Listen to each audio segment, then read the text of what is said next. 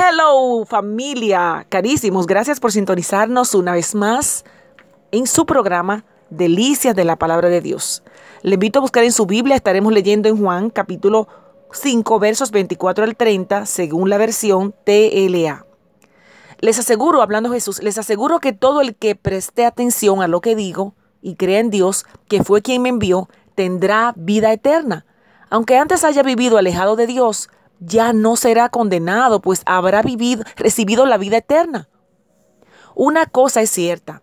Ahora es cuando los que viven alejados de Dios me oirán a mí, que soy su hijo, y me obedecen, tendrán la vida eterna.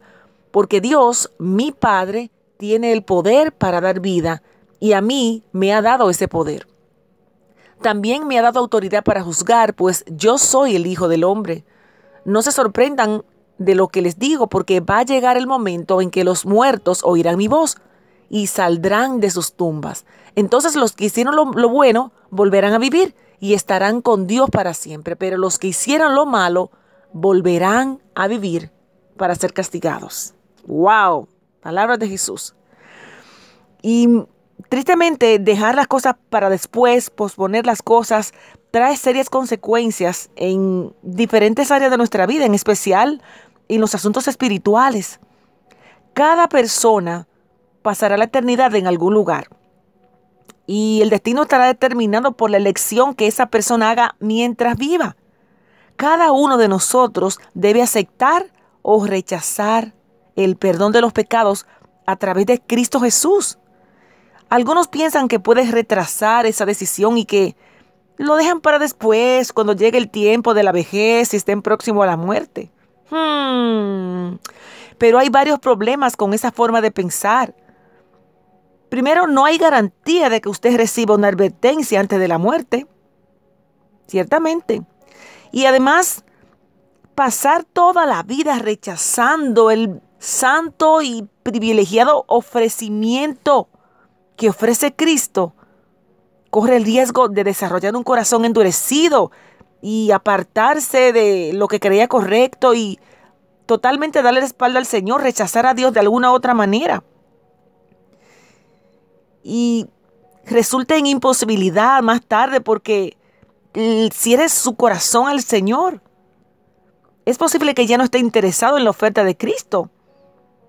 Entonces se enfrentará a la aterradora realidad de un juicio al presentar ante Dios sin un Salvador quien pague por usted, por sus pecados. Hebreos 10, 26 al 27. Fíjese que al posponer la decisión por Cristo y retrasar y retrasar y, nunca tener tiempo y no querer aceptar a Cristo en su vida, solo va a perder los beneficios que recibirá inmediatamente si, si decide por Él de pasar una relación, de una intimidad con Él. No quiere decir que no tendremos problemas, quiere decir que a pesar de las, diferentes situaciones que podamos enfrentar, tengamos la confianza de que vamos de la mano con Él, acompañado de lo que Él ha prometido. No dejarnos. También podemos correr el riesgo, si no se acepta a Cristo, de separar de la separación definitiva por toda la eternidad. Y eso sí es terrible. No habrá más oportunidad. Le invito a que aproveche hoy, no lo deje para después. Ponga su fe en Cristo Jesús, reconozca su pecado, entregue su corazón a Él, dé una vuelta definitiva de su ritmo de vida y obedezca a Jesús.